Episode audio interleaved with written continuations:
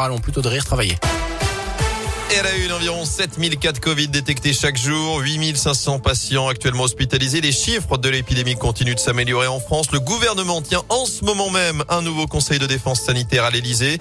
Il envisage d'adapter les mesures en fonction de la situation dans les territoires. Chez nous, le taux d'incidence est désormais de 60 cas pour 100 000 habitants dans la Loire, 40 pour la Haute-Loire. Dans l'actu également, vous pouvez à nouveau prendre le bus entre Bellevue et Firminy. La ligne M1 reprend du service aujourd'hui à la Stas. Même chose pour les S1 et 70. La circulation avait été interrompue interrompue ces derniers jours après une série d'incidents entre l'arrêt Camari et le Chambon-Feugerolles. Elle est rétablie donc ce mercredi, mais les arrêts restent non desservis dans le secteur au moins jusqu'à dimanche. Les suites de l'enquête sur le braquage de Firmini, une bijouterie avait été attaquée jeudi dernier dans le centre commercial Leclerc.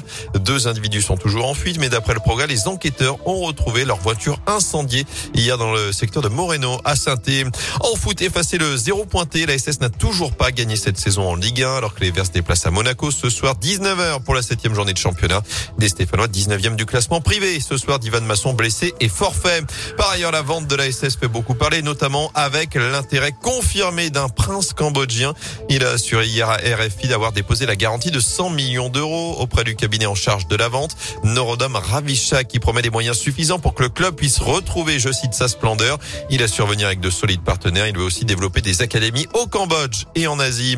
Enfin, le TGV fête ses 40 ans. Aujourd'hui, le Lyon-Paris a été inauguré le 22 septembre 1981 par François Mitterrand. Aujourd'hui, les billets sont-ils trop chers ou les prix sont-ils justifiés? C'est notre question du jour. Vous y répondez sur radioscoop.com. Vous êtes pas allé sur les trains, sont-ils à l'heure?